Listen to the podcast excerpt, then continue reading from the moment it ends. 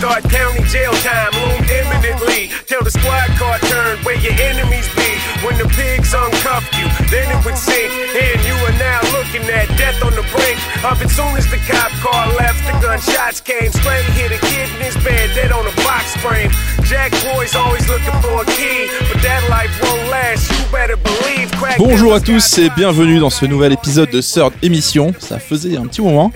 Aujourd'hui, c'est l'émission numéro 14 qui va être consacrée à un jeu mythique et notamment une série mythique. Donc épisode culte, attention. Car aujourd'hui, nous allons parler de Final Fantasy VII. Et pour en parler, je suis accompagné de toi, le plus grand fan français euh, Du monde. Du monde. J'espère. Monde.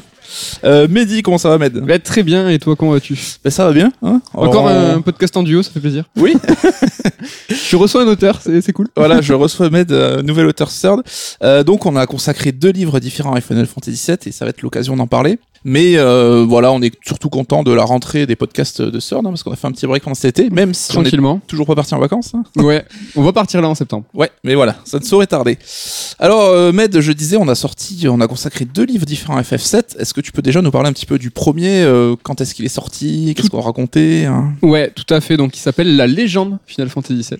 Original. Euh, original, euh, s'il en est. euh, second bouquin en noir et blanc euh, sur une saga. En fait, on avait sorti euh, préalablement le livre sur Zelda. Nous sommes en 2010-2011. Et ce livre est sorti en juillet 2012 euh, pour une Japan Expo, si je dis pas de conneries. Ouais, un. ouais, ouais, tout à fait. Ouais. Ouais, si, je... si c'est ça, ouais. Je sais plus. Si, J'ai si, si. j'ai un vieux doute. Pour une Et- Japan Expo. tout à Et fait. en fait, c'est un livre qu'on avait écrit en parallèle avec un second tous les deux. Je sais pas si t'en souviens. Toi, t'étais sur Resident Evil et moi, j'étais sur FF7. C'est vrai, ouais, ouais, on avait dû splitter un moment pour euh, aller un peu plus vite. À l'époque hein. où on écrivait nous-mêmes les bouquins qu'on éditait. Voilà, Et euh, c'était aussi à cette époque où on était euh, arrivé chez Pix. c'est ça.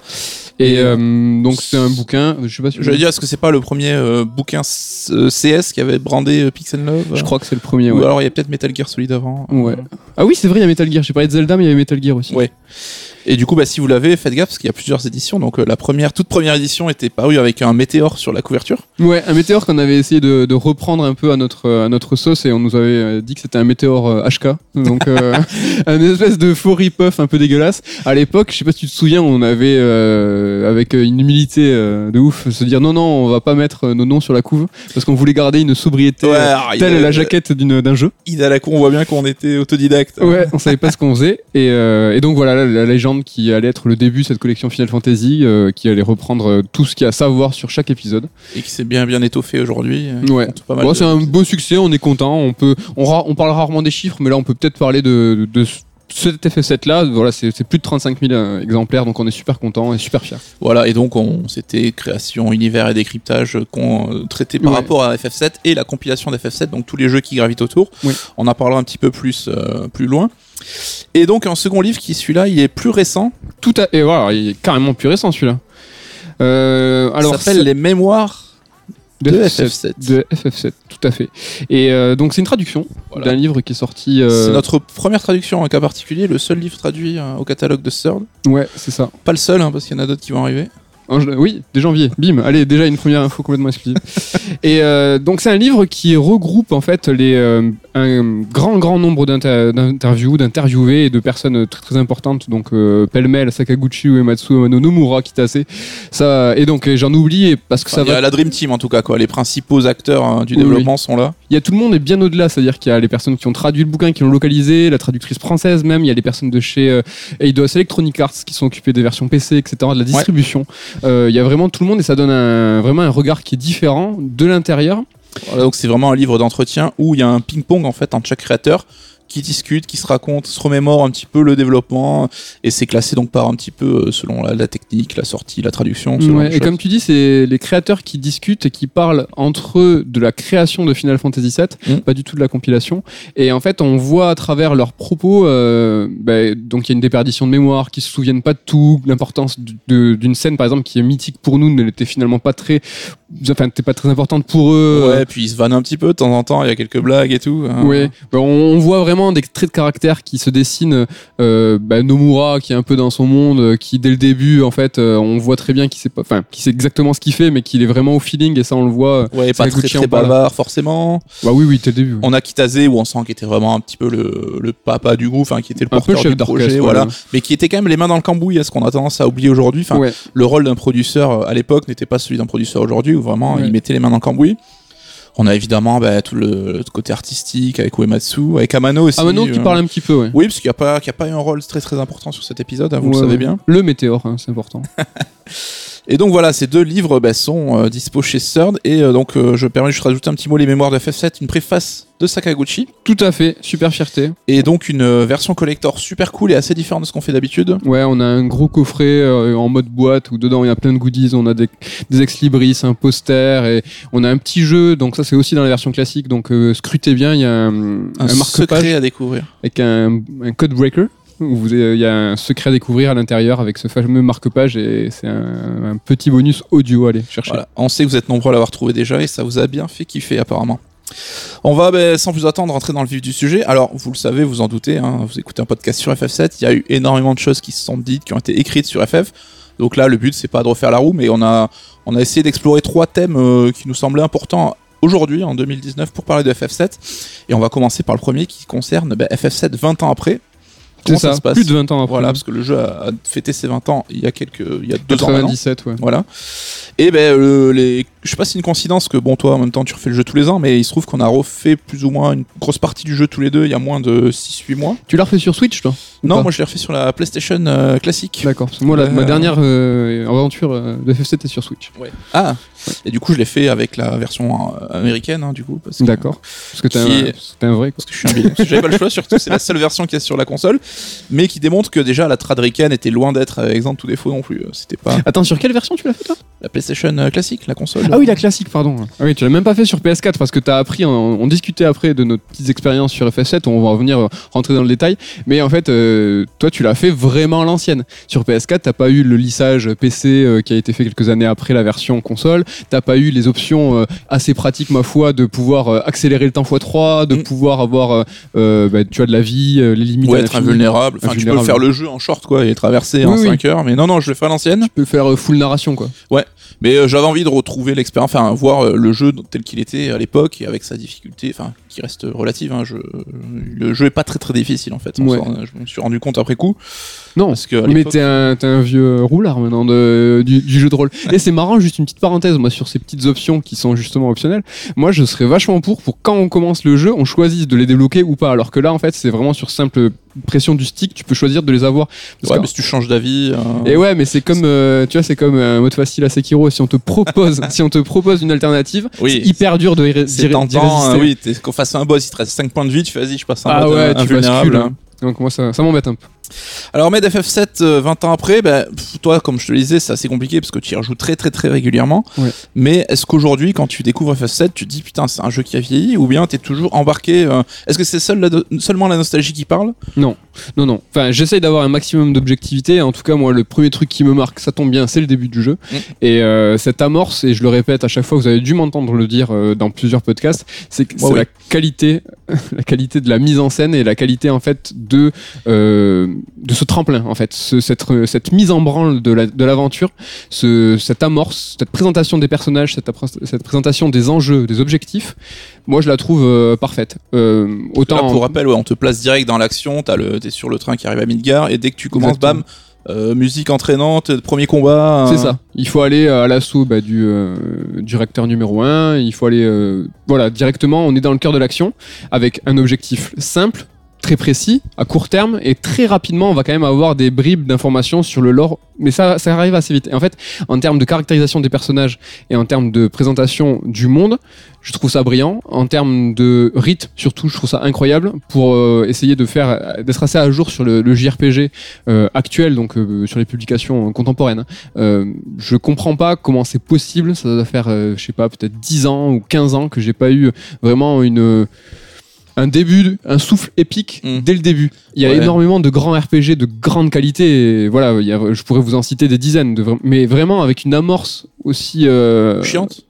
Non, mais justement, Ah, aussi exceptionnel. J'en ai pas trouvé. Ouais. J'ai- J'ai vraiment. euh, Mais c'est vrai qu'on a plus tendance à voir le RPG, bah tiens, le petit mec à la campagne qui se réveille, oh là là, euh, va chercher du lait, va chercher machin. Il y a le feu à la maison. Voilà, et qu'au bout de 2-3 heures, c'est là où les événements vont un petit peu se déclencher. Ouais.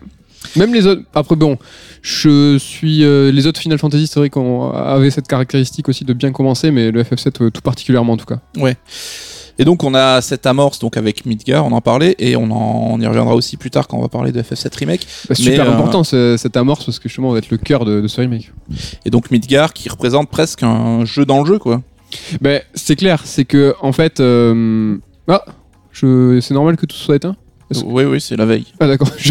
Petite euh, non, on... fais ce que tu peux le garder, c'est pas grave, ça fait partie du, du jeu. Euh, Merde, on parlait de quoi? De Midgar. tu m'as pris en, train, en, plein, euh, en plein en train de boire. Euh, Oui, qui est un jeu dans le jeu. Euh, c'est vrai que ça, co- ça, ça forme un tout. Cette aventure en fait qui fait en, en fonction de votre expérience de jeu, de votre connaissance de l'aventure, euh, peut faire entre 5 et 8 heures, on va dire, si vraiment vous traînez. Oui. euh, mais qui pourrait être en fait un tout cohérent avec un début, un milieu, une fin, un climax, euh, un plot twist. Il y a vraiment dans ces quelques heures quelque chose qui est vraiment très carré et parfaitement cadencé. Ce qui est intéressant aussi, c'est que vis-à-vis de la narration, euh, c'est propre, mais aussi vis-à-vis du level design et du game design, enfin du game design surtout pas du level. Mais c'est que en fait le ce Midgar est un grand tutoriel pour l'ensemble de, de l'aventure Oui. et va petit à petit en fait euh, bah, du coup dicter les règles de ce monde aussi autant de niveau de la narration que au niveau du, du game design. Parce que ça commence donc de façon très linéaire, très encadrée. Ça va commencer à s'ouvrir un peu euh, Wall Market où tu vas avoir des quêtes annexes, tu vas avoir des petits mini-jeux, etc. Ouais. Pour après, quand tu arrives à la fin de Midgard, ben, on te dit, ben voilà, ça c'est le monde entier à explorer. Ouais. À toi d'aller. euh, Mais cet entonnoir que tu décris, c'est marrant parce qu'il va se dupliquer par la suite. Après Midgard, donc vous voyez, il y a le monde qui s'ouvre. Après, euh, il va y avoir la grotte nord et le monde qui s'ouvre complètement quand on aura les moyens de locomotion. Et en fait, Mm. cette structure-là d'entonnoir est euh, dupliquée et reproduite dans Midgard, dans, au sein même du, de, de Midgard. Ouais, donc c'est un peu un- une esquisse du reste du jeu à venir. Quoi. Ouais, complètement, ouais, complètement. Et moi je me rappelle même à l'époque, hein, quand on y jouait, on était beaucoup. Enfin, pour beaucoup, FF7 c'est le premier JRPG auquel on a touché. Et il y en a qui pensaient que c'était la fin du jeu en fait.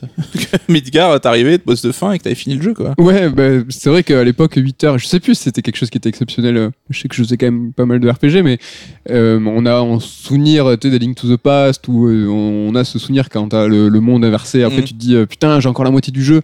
Je pense qu'il y a eu un peu ce même ressentiment de se dire, euh, en fait, c'est que le début de l'aventure avec ce monde qui s'ouvre.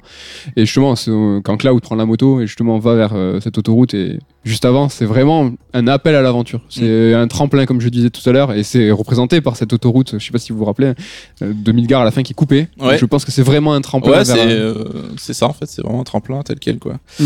Euh, donc enfin, on peut clairement dire que malgré que FF porte le poids de ses années, ça reste un jeu super moderne et Oh. qui est en avance par rapport à au genre RPG, à ce qu'on a pu euh, découvrir aujourd'hui. euh. Ouais, alors on avance clairement, et euh, je sais pas si tu voulais en parler tout à l'heure, mais je t'en parle maintenant. Euh, en termes de, de thématique. Parce que Je trouve ça super étrange. Je pense que c'est complètement involontaire de la part de, de Nojima, des scéna- scénaristes, tout ça. Sakaguchi, qui avait, euh, bah, vous le savez sûrement, euh, beaucoup euh, de mis de perso là-dedans, avec euh, tout ce qui est euh, la mort, la terre creuse, la vie après la mort. Enfin, qu'est-ce que mort. de fait, qu'est-ce qui devient de l'âme une fois la rivière de la vie, euh, la naissance après la mort, etc., etc. Vous connaissez un peu l'histoire. Euh, néanmoins, euh, si vous regardez aujourd'hui avec le recul ce que présente euh, Final Fantasy VII, c'est un monde en décrépitude dans lequel en fait on va puiser la donc la sève de la planète, la sève de la, l'énergie la sève de la planète, qui est dirigée par une ville unique. Une ville unique qui a été en fait monopolisée par une seule entreprise, la Shinra. Et euh, c'est marrant parce que je disais euh, aussi il y a pas très longtemps, moi je viens de finir euh, les, Furtifs d'Alain Damasio et dans son, livre il parle des, des grandes villes rachetées par du coup des entreprises qui donc les villes se sont endettées auprès des entreprises et du coup les entreprises ont pu racheter les villes et euh, donc euh, Nestlé devient Neslion, Orange euh, et Orange parce que ça coûte moins cher pour le ça c'est une anecdote qui dit tout le temps etc. LVMH va acheter Paris, la Paramount, la Cannes parce que c'est en fonction à chaque fois des trucs et c'est exactement ça en fait. FF7 toute proportion gardée parce qu'en fait il y a qu'une grande mégalopole qui est présentée mais euh, en relief, c'est ce que ça présente. C'est un monde qui est dirigé par une seule entreprise qui qui pille les puise- ressources de la planète. qui pille les ressources de la planète. Et on a des groupes, en fait, euh, attention, ça arrive maintenant la parabole, des groupes d'activistes qui sont traités de terroristes pour le bien commun. En fait, Voilà. c'est un jeu qui a sa place en 2019 dans tous les débats qu'on entend, tous les discours qu'on entend. FF7, euh, Cloud, ce gilet jaune. J'ai- envie de dire euh, Cloud, ce gilet jaune. C'est un peu ce que, ben, je, vraiment, c'est ce que je pense, c'est ce que ça présente, quoi. Alors, euh, le, la- le parallèle est facile pour nous qui sommes immergés, mais c'est- je trouve que c'est d'une limpidité euh, aberrante. Et du coup, alors là encore, on développera plus tard, mais que la sortie de, de FF7 Remake en 2020, bah, ça paraît pas anachronique en fait. C'est en plein dans l'actu, en plein dans les débats qui agitent la société. Ah non, mais c'est on, on est en plein dedans. Et ouais, non, moi je trouve ça brillant. Et l'avoir refait, euh, on, a, on a eu cette sensibilité dans, dans le livre, on en parle évidemment de ce, de ce versant un peu écologique. Il y a très peu de jeux qui, qui ont un peu cette sensibilité, qui vont présenter. Il y a très peu de jeux politiques. C'est hyper Ouais. dur de faire des jeux politiques parce Surtout que. qu'aujourd'hui, ça devient le sport national de dire ah non non mon jeu n'est pas politique, euh, alors que clairement le jeu a l'air politique, mais c'est Ouais. devenu une peur en fait des des exécutifs et des- du marketing en fait Mm. d'avouer ça quoi. Ouais, FF7 n'arrive pas à faire un, jeu- un jeu politique parce qu'il n'y a pas de gameplay politique. Tu vois, euh, moi j'ai qu'un exemple en tête, hein, malheureusement j'en ai qu'un seul, c'est Lucas Pop qui a fait euh, Paper Please, Mm. où là vraiment le gameplay politique, il y a quelque chose qui est raconté. FF7 c'est pas le cas, mais euh, il a au moins déjà cette portée, et comme tu disais tout à l'heure, ben, on est en plein dedans, le, le jeu, le remake sort en mars. On- ouais, ça sera. C'est pile poil quoi. Et à mi-chemin du coup des vieux RPG 16 bits et des RPG d'aujourd'hui euh, modernes, comment tu, tu situes FF7 par rapport à l'écriture des personnages, par rapport à- justement à ces persos, comment tu les imagines? Est-ce que tu les vois plutôt réussis, plutôt vivants, plutôt bien faits ou assez caricaturaux euh, Ce qu'on a tendance à dire de FF7 souvent, c'est qu'il est euh, assez mal écrit ou de façon basique. Et moi, ce que je, ce que j'entends là-dedans, c'est que en fait, euh, l'écriture en elle-même est pas très très bien faite. C'est-à-dire que l'ensemble de la quête de FF7, ça pourrait se résumer à un groupe d'aventuriers menés par Cloud vont euh, poursuivre Sephiroth, mais on sait que c'est pas Sephiroth, euh, calmez-vous.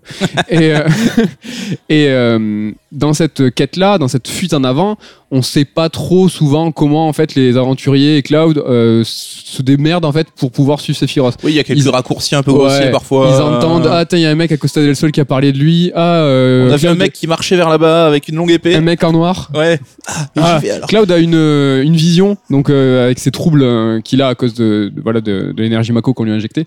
Et donc il y a ça, c'est raccourci, ça c'est ultra vrai. Moi je suis d'accord et tout fan que je suis, euh, je peux pas dire le contraire. En revanche, euh, quand tu parles là de la caractérisation des personnages et de leur histoire, je trouve moi en l'occurrence que celle de Cloud, je la trouve vraiment vraiment super bien faite. Je trouve qu'elle est euh, euh, elle est intéressante. C'est pas encore tellement la mode des héros un peu taciturnes, enfin un peu anti-héros, un peu euh, peu bavard, peu disert comme Skull a été un peu le parangon juste après. On a peut-être il- l'habitude des jeunes un peu dynamiques, aller un peu à la Titus quelque part aussi, qui arrivera plus tard, mais c'est Ouais. peut-être lui qui a lancé une tendance aussi là-dessus. euh. De, de, de héros bressons de dépressifs? Ouais, et qui arrive à énerver des mecs qui arrivent, qui comprennent pas le délire, tu vois, et ça je peux le comprendre de l'extérieur aussi. Ouais, hein. c'est vrai parce que il y a FF8 qui est arrivé très rapidement après et qui le met euh, ce héros noir en exergue encore plus où Squall il est vraiment euh, d'une peu, ouais. d'une brossonnade. Et c'est marrant parce que si tu regardes les deux profils en fait des personnages de Squall et Cloud, euh, Squall, si tu considères que la suite de ce qu'on connaît du personnage c'est Kingdom Hearts parce que tu sais il a les cheveux longs et tout, il devient un peu sympa. Alors là je te fais une moue, euh, les gens la verront pas, mais je te fais une moue, je suis pas convaincu. Cloud, il devient de plus en plus bresson. C'est que plus ça vrai. avance, il est, il est lui, Dans Kingdom Hearts.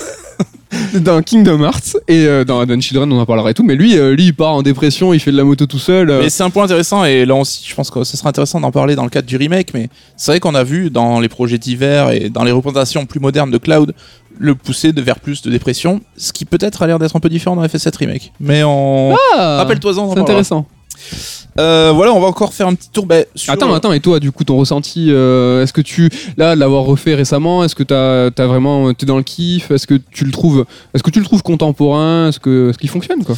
Bah, je vais pas répéter ce que t'as dit, mais je suis super d'accord hein, sur Midgar, sur la gestion du rythme, sur les persos. Moi, j'ai juste un point et je pense qu'on l'a écrit dans le bouquin et ça m'a fait repenser. Je pense avoir une réflexion pertinente et je me suis rendu compte qu'on l'avait déjà dit. C'est que pour beaucoup, FF7, c'est le premier RPG moderne qui dévoilait des scènes cinématiques, euh, des décors en 2D précalculés, super classe. Enfin, c'était dit, bah, par rapport euh, au jeu Super NES, c'est la révolution, ça n'a rien à voir. Hmm. Mais tu te rends compte que dans la mise en scène où les persos, pas les scènes cinématiques, les mises en scène dans l'intérieur du jeu, c'est avec tes persos en, en SD et tout, on est encore très très proche du petit théâtre de marionnettes qu'on avait sur Super Nintendo, avec le, le perso qui va tourner sur lui-même pour euh, s'extasier parce qu'il est content, ou qui baisse la tête pour dire, ah, je- tu vois, on avait cette perception en 97, c'était le jeu moderne qui avait vraiment fait qu'il avait euh, un océan qui le séparait des autres. Avec le recul, je trouve qu'on on situe plus l'héritage de FF6, de, de- des précédents FF, quoi. Ça reste un jeu euh, un peu à cheval, tu vois. Ouais, mais moi je suis à 2000% d'accord avec toi, exactement dans ce terme-là de être à cheval. Euh, si on prend du recul, FF7, il a quatre modes de représentation différents. C'est-à-dire que les personnages, on les voit de quatre façons différentes. T'as la première, t'as le personnage, bon, prenons Cloud, en Super SD. Quand, on le joue, donc. Ouais. Quand on le joue euh, pour se balader. quand tu le joues, putain non, il y en a 5 en fait, je suis en train de réaliser.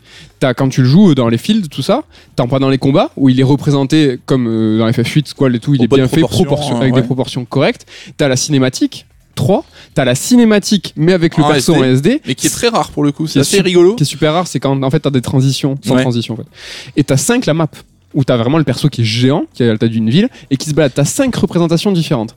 Et comme tu dis, on est dans une, on était à l'époque à cheval entre la, la pure projection mentale et euh, le qu'est-ce que je vois à l'écran et c'est directement ce que le créateur a voulu montrer. Ouais. Et tu vois à quel point notre esprit, même en 97, faisait le pont Ouais. entre toutes ces représentations. On va pas parler du remake maintenant, mais euh, Cela, quand c'est- t'es sur la map, tu vois Midgar, c'est à la taille d'une voiture un peu quoi, par rapport à Cloud, tu vois. Ah oui, oui, mais c'est, mais lui, il fait la taille des villes. C'est-à-dire qu'il se balade euh, quand tu vas. Et en fait, on faisait nous mentalement tous Ouais. ces ponts-là. On recréait les proportions, on recréait tout. Donc il y avait encore une, immense partie d'imaginaire. C'est incommensurable à quel point on avait besoin d'imaginer ce monde de FF7 à l'époque, ce qui ne sera absolument pas le cas dans, dans le remake. Et ça, c'est, c'est important quand même. Et un truc aussi, c'est plus pour l'anecdote, mais qui est assez rigolo et qui est un peu disparu, c'est qu'il y avait deux persos qui étaient optionnels en fait. On pouvait complètement bien passer sûr. à côté. Yuffie et Vincent, ouais. Et ça, on se rend compte qu'aujourd'hui, ben, en termes de, enfin, le, le temps pour les modéliser, pour doubler leur dialogue et tout, ça serait impensable d'avoir euh, ce Ouais. genre de Et truc. tu parlais d'à cheval, ils, en, ils avaient déjà à l'époque galéré parce que euh, ils avaient, ils- par exemple pour la cinématique de fin, s'ils voulaient faire un truc cohérent, ils devaient faire quatre versions de la cinématique de fin euh, en fonction que de ce qu'a étaient fait le, joueur et ils ont abandonné quoi. Et donc du coup dans la cinématique de fin ils y sont pas. Et euh, c'était déjà les prémices du euh, Putain, en fait, tout ce qui est optionnel, tout ce qui était à l'époque, euh, j'ai une bonne idée, je vais l'intégrer, ça ne nécessitera que quelques lignes de dialogue ou quelques codes pour. euh, ben, c'était déjà plus possible, quoi. Mm. Et comme tu dis, c'était déjà à cheval. hein. À cheval, le, le terme de FF7, je pense que c'est le, le nouveau cool. FF7 à Et cheval. ces matérias, c'est vrai qu'on n'en parle pas, mais quand FF7 ça cristallise, oula, c'est beau. C'est, est-ce que les matérias ça cristallise pas quelque chose d'important pour. euh, Bah, c'est déjà un pur système de combat. C'est vrai que c'est, enfin, je, je, je, je prends pour moi l'avis. Hein, je sais pas si c'est, euh, si l'avis de tout le monde, mais euh, c'est vrai qu'on a tendance à parler d'FF7 pour ses persos, son univers, ses musiques éventuellement, mais ça reste un jeu avec des systèmes de combat. Et euh, toi, je sais que t'adores ça, mais c'est où tu peux aller le péter le système en fait, quoi. Ouais, mais il y a même du. Pff, allez, est-ce que, j'ose le gameplay émergent? Mais les, les devs l'ont dit eux-mêmes, euh, ils- à l'époque, parce que bon, aujourd'hui ça a été fumé, mais à l'époque, quand le jeu est sorti, ils savaient très bien qu'il y avait des combinaisons qu'ils n'avaient pas escomptées. La preuve, les fameux mimes x4, x4, x mime. Alors juste pour rappel, en fait, on récupère voilà, des matérias qui sont des orbes qu'on va placer sur les armes. Euh, certaines sont liées à des sorts, d'autres permettent des invocations, et certains équipements permettent de lier certaines matérias entre elles pour euh, modifier ou multiplier les effets. Ouais, ce qui était super intéressant, c'était comme tu viens de le dire, chaque arme avait euh, du coup un nombre de slots de matérias arrêtés, et en fait, certains euh, de matérias pouvaient être connectés ou pas. Et en fonction de ces connexions, on pouvait associer euh, ou non euh, les, les pouvoirs des matérias. Voilà. Et ça, c'était super intéressant parce qu'il y avait aussi des armes qui avaient, je sais pas si t'en souviens, des gains d'expérience. T'avais des armes qui te faisaient x2 en expérience, etc. Et donc, en fait, c'était chouette parce que t'avais pas seulement le désir d'avoir l'arme qui tape la plus fort, mais t'avais aussi le désir de savoir est-ce que j'ai la- l'arme avec euh, le, slot, le nombre de slots de matériel suffisant? Est-ce que là, je veux par exemple, euh, je de l'expérience, donc je vais prendre la- la- l'arme x4. Ça avait vraiment un panel. ton expérience de jeu, quoi. Ouais, ouais. Et t'as même les matérias qui évoluaient à chaque combat pour pouvoir se multiplier, enfin se, se dédoubler. T'avais un gain de euh, niveau et si tu la matériel était niveau maître, elle se, elle se dédoublait, ouais. Juste euh, question euh, qui tombe du ciel, mais c'est pour toi le meilleur système de combat d'FF ou euh... Parce que je sais Ah. que le 10 c'est quand même euh, plutôt euh, en- Alors c'est marrant, Bien mais je suis pas pro 10 moi. Ah ouais? Ouais.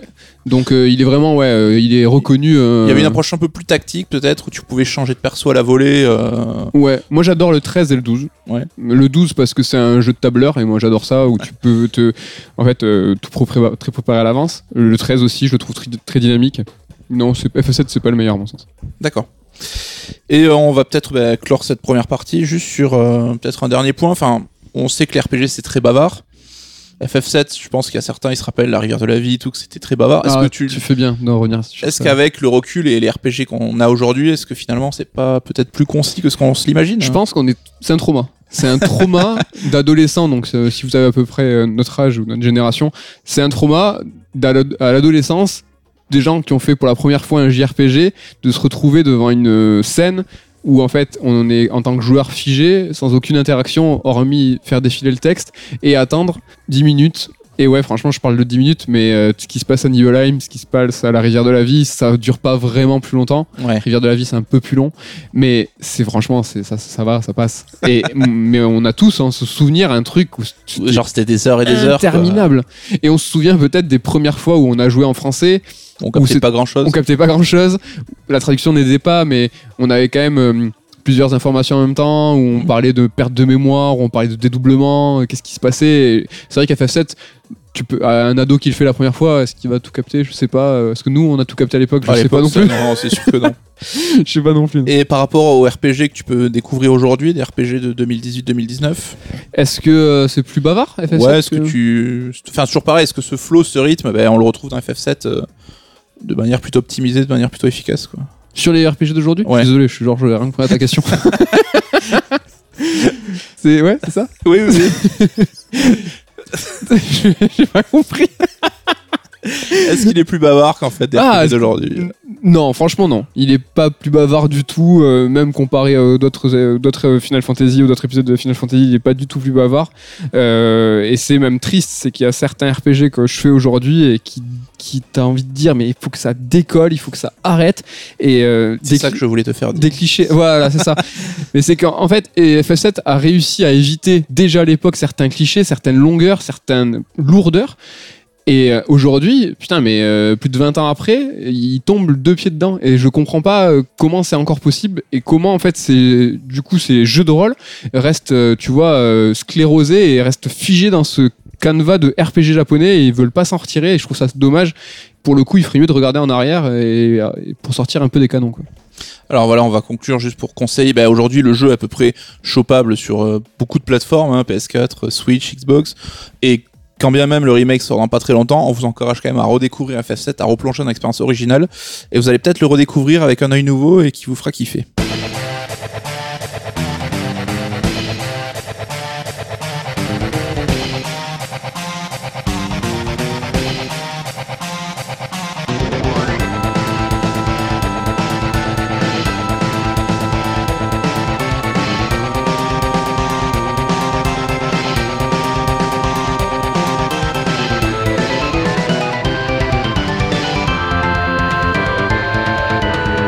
C'est la rubrique que vous attendez, la rubrique révolutionnaire, la rubrique incroyable qui s'appelle Chaud-froid. Chaud-froid, c'est le jeu préféré, le froid, c'est celui qu'on aime le moins. Aujourd'hui, on parle de FF7, donc on va s'intéresser à la compilation FF7. Quel épisode, Nicolas Coursier, tu préfères et quel, quel est celui que tu aimes le moins? On va commencer par le chaud, c'est quoi ton préféré? Alors, je vais pas citer FF7 hein, pour. euh, Je crois qu'on n'a pas le droit. Ouais, on n'a pas le droit. On n'a pas le droit, on pas le droit. Ben, je vais parler de Before Crisis parce que euh, c'est un des jeux de la compile, ben, le seul qui est pas sorti chez nous en fait, qu'on n'a pas pu se procurer direct. Et pour le coup, qui a de vraies qualités. Donc, euh, pour être honnête, nous, qu'on a écrit le bouquin, on l'a pas pu le faire parce que c'était un jeu qui était sorti sur les téléphones portables japonais. Mais vous pouvez trouver sur le net hein, beaucoup de, Faites comme nous. de Walkthrough. de, de, de wiki sur le sujet. Mais euh, je trouvais que dans les thématiques et dans l'angle qu'ils qui choisissaient de, de mettre en place, je l'avais trouvé assez intéressant. Et c'est clairement le jeu qui a été un peu le prototype de FF Type Zero aussi, euh, Ouais, sorti carrément. des années plus tard, donc où on mettait en jeu en scène un groupe et le joueur incarnait un nouveau venu dans ce groupe et donc euh, on redécouvrait le monde de FF7 Ouais. par un- Chacun est nommé par une arme et son donc il y a une arme et un sexe, euh, genre katana féminin. ça, fait- ça le fait beaucoup rire. Ouais, toi, toi, quel est ton, Alors, ton euh, meilleur, ton Moi, mon meilleur, c'est attention, c'est Advent Children. Oh, Ouais. ah, Footix. Est-ce que je. Est-ce que. on va- Parce qu'on on va vous spoiler, euh, donc le thème, euh, le prochain thème de, de ce podcast, c'est justement sur la compilation. Tout à fait. Donc est-ce que je déroule pas plus que ça ou. euh, Ouais, on développera un peu, mais juste euh, t'as kiffé. toi. Ouais, c'est T'étais ça. en En transe. fait, j'ai Non, kiffé, je, je vanne, hein, je trouve, je trouve plutôt cool aussi. J'ai kiffé de ouf parce que euh, je trouvais à l'époque et encore aujourd'hui un peu qu'il il était la réalisation de ce fantasme et justement de cet imaginaire que moi j'avais dans ma tête en 97. Et il Ouais. a- ça, a, ça a mis en image ce cloud qui se bat en l'air, qui fait le ouf. Euh, ça avait aussi ces vrais, ces bons petits relents japonais avec des, con- des un scénario euh, imbitable au premier Ouais, abord. Ça, ça reste peut-être un des Avec, défauts euh, du truc. Le Euh, géostigmate et tout. ouais. Mais quand t'as compris, c'est pas mal. Et la réhabilitation, quelque part, Advent Children de Sephiroth, qui est dans FF7 un gros bolos, qui est manipulé de A à Z. Et en fait, dans, dans Advent Children, ils font en sorte d'expliquer pourquoi c'est un bolos et que finalement, c'était lui qui manipulait tout le monde. Et il est un peu remythifié quelque part parce que les Exact. trois entités tentent de le ranimer. euh, Exactement, c'est exactement ça. Et donc c'est moi qui te, qui te pose la question maintenant, quel est ton froid, le jeu que tu aimes le moins dans la compilation? Alors là, ça, je pense que ça va surprendre personne, hein, mais je vais parler de Dirge of Cerberus, Aïe aïe aïe. qui est une tentative, là aussi on développera un peu tout à l'heure, mais euh, voilà, de jeu d'action, donc on incarne Vincent Valentine. Et euh, je pense que la, la déception est à la hauteur des attentes que j'ai rien à dire, chez nous. Donc on l'attendait énormément, ça avait l'air très excitant, mais en fait c'était une cata à jouer, c'était anti-fun. C'était pas beau. Voilà, et sans compter toutes les dérives de scénar dont on va parler juste après. Ah, plaisir. Mais les dérives de scénar, c'est peut-être pas dans Dirge of Cerberus qu'il y en a le plus. Et pour moi, mon froid, c'est Crazy Score. Et on, on va en parler, je pense, en long, en large et en travers euh, tout de suite. Voilà, donc maintenant que tu as spoilé euh, le thème, je n'ai plus d'intro, mais tant pis, on va faire sans. Donc bah, cette compilation FF7, euh, comment, qu'est-ce qu'elle était un petit peu la, la genèse du projet Est-ce que tu peux nous raconter euh, qu'est-ce que c'est en fait? Ouais, alors je vais pas vous raconter la genèse parce qu'en fait il y en a pas. C'est qu'il n'y a pas vraiment euh, d'ambition de faire une compilation. On vous l'apprendrez dans quelques minutes que c'est un concours de circonstances et un désir de faire une, Du pognon de faire du ben pas oui évidemment mais pas tant que ça en fait. Ils veulent faire du pognon autour d'FF7 mais d'en faire une vraie compilation avec une suite logique au niveau des noms et tout etc c'est plus un Ça concours- bricolé un petit peu. c'est bricolé c'est à la Jap. Euh, ben, le premier euh, projet c'est Advent Children donc le film. Donc le projet est lancé en 2002 et euh, il est lancé par une envie euh, du studio euh, merde j'ai plus Visual Works. Donc c'est un studio interne de cinématique de chez Square qui en fait avait envie de mettre en scène tout ça. Ils ont ils ont fait quelques projets quelques essais. Et c'est tombé à l'abandon rapidement parce qu'en fait ils devaient travailler sur FF10 2 et c'est après la fusion de Square Enix que le projet est revenu sur le devant de la scène. Et c'était un premier moyen de fêter un peu l'anniversaire, c'était les 15 ans du coup, dans ces eaux-là de FF7. Et vu qu'ils n'avaient pas prévu de faire un remake euh, spécialement. c'est Crisis Core l'anniversaire D'accord. Ouais. Et euh, sur euh, sur l'envie et un peu le- les, les petites coulisses, la petite info, c'est que Nojima a rapidement essayé de créer une scène. Euh, il a écrit un, un petit truc sans action où en fait Cloud recevait une lettre d'un petit garçon. Et voilà, c'est tout. C'est et on sait pas, moi j'ai pas vu. Donc, euh, quelle date est sorti le film? Il est sorti en 2005 et 2006. 2005 euh, Japon, 2006 chez nous et il est sorti sur euh, moult euh, moult supports, euh, DVD, Blu-ray, UMD. Il y a une version euh, extended de ouf, euh, mais vraiment, on vous, enfin, on- il est euh, sur dispo. Mais J'aimerais bien l'avoir en 4K ultra 4, ultra 4K HD. Et donc, bah, tu le disais tout à l'heure, toi, c'est un projet Ouais. qui t'avait excité parce que c'était vraiment le FF7 tel que tu t'imaginais. C'est ça. Quand tout à l'heure on parlait de pont de l'imaginaire, euh, de ce qu'on bricole dans notre esprit et qui en fait se qui matérialise ce qu'on a dans notre tête. Ben moi, euh, ce que j'avais en tête, c'est Children. Et en fait, de le voir comme ça, euh, j'étais vraiment, tu vois, euh, les bras tombés de fan. Tu vois, j'étais là, euh, Bahamut. C'est le, du fan service euh, 100%. Hein. Ouais, ouais, Ça 100%. n'a pas vraiment d'autres ambitions. Enfin, faut pas. Enfin, je pense qu'il faut pas le critiquer comme on pourrait critiquer un film. euh, Non, je pense qu'il faut le critiquer euh, comme un spin-off, un projet annexe. Ouais, un un- goodies euh, Ouais, ça. amélioré, quoi. Enfin, Ouais, c'est ça. C'est pas très sympa de Ouais, c'est pour les mecs qui ont bossé dessus, c'est vraiment pas cool. Mais euh, je pense, ouais, c'est ce qu'il est, quoi. Après, il y a vraiment des scènes super, euh, vraiment bouleversantes au terme de Bahamut. Moi, j'ai pété un câble. Après, à la fin, le- la scène du baptême, je l'ai trouvé très jolie. Mm. Et en termes techniques, aujourd'hui encore, il est, euh, il est regardable. hein. Oui, parce qu'à l'époque, ça a été une branlée monumentale. Quoi. Ouais, ouais. Par exemple, euh, Spirit Within, le premier film Final Fantasy de Sakaguchi, euh, tourné à Honolulu, il faut le préciser, c'est ce qui a coûté le plus cher, euh, aujourd'hui n'est pas regardable. C'est-à-dire que le, euh, remake de ouais. FF7 euh, in-game est plus beau que le film. Euh, Advent Children, il, est quand même, il est quand même encore très très très joli et voilà. Moi je l'aime, je l'aime pour ce qu'il est. Est-ce qu'en tant que fan, t'avais pas aussi ce côté, putain, c'est la suite de mon jeu préféré, quoi? Putain, mais grave. mais ex- exactement, c'est exactement ça. euh, Que sont devenus les persos Qu'est-ce qui se passe euh, Comment ça a évolué C'est ça, le Nanaki avec sa, sa femme et ses enfants. euh. Sont passés devant monsieur le maire. Ouais, ouais. Et ça, c'est- c'est c'est tout con, hein, mais dans Before Crisis, c'est expliqué euh, pourquoi, en fait, il y a une nana et pourquoi il peut avoir une enfant. C'est que, en fait, voilà, il avait. euh, Une il y a, survivante de son il y a une survivante qui était, en fait, euh, contenue pendant trois ans euh, pour faire des, un rituel. Et Nanaki l'avait volontairement mis là euh, pour la protéger. Et donc, ils ont réussi. Du coup, cette compilation permet justement de, de mettre des, des, des, des scotch, des patchs ou ce que vous voulez euh, entre les différents Trou scénaristique. hein, ouais. Voilà. Et tu parlais de Before Crisis, est-ce que c'est le second euh, volet de cette compilation? Ouais, c'est ça. Before Crisis, donc c'est le, le jeu qui est sorti sur euh, portable euh, uniquement au Japon. Et c'est un projet qui a commencé en 2003 et qui est sorti en 2004. Et en fait, lui, ils avaient, euh, ils étaient pendant la production du film. Mhm. Et en fait, c'était au moment où euh, ils avaient, euh, ils commençaient à inclure le- les personnages de euh, Rufus et Reno, et euh, donc les Turks. Les et Turks. euh, comment vous dites, vous les Turcs? Quand j'étais petit, je- quand j'étais ado, toujours dit les Turcs. moi je disais les Turcs. Et, euh, et donc du coup c'est rigolo quand même. Ah des méchants, c'est les Turcs. Salaud de Turcs. Et donc euh, c'était l'intégration de ces personnages dans le film Advent Children. Et en fait ces personnages utilisaient fréquemment des téléphones portables. Ils se sont dit, eh, Eh, ça serait quand même pas stylé de faire un jeu portable et du coup de mettre en scène surtout parce que le projet était de faire un jeu euh, sur portable, mais c'était de mettre en scène les Turks parce qu'ils utilisaient des portables. Et c'est surtout euh, le nouvel essor du jeu sur mobile au Japon hein, qui était qui commençait doucement à supplanter un peu le jeu sur console tel qu'on le voit aujourd'hui. Ouais, c'est ça. Et donc tu l'as, tu en as parlé tout à l'heure. euh, donc c'est un jeu où il y a vraiment une dizaine de personnages, un personnage caché où on peut choisir en fonction de l'arme. Euh, ce qui est super intéressant dans ce jeu-là, c'est que bon, il était épisodique, mais c'était euh, qu'on pouvait voir les origines d'Avalanche. Ouais. C'était vraiment ça super intéressant. Je pense qu'il y a un début de dérive, c'est-à-dire qu'ils ont commencé à partir un peu en couille avec Ouais. euh, les matérias Zirconia, d'Omega, euh, etc., etc., avec euh, des, des matérias plus fortes que plus fortes qui incarnaient la Terre, la planète elle-même.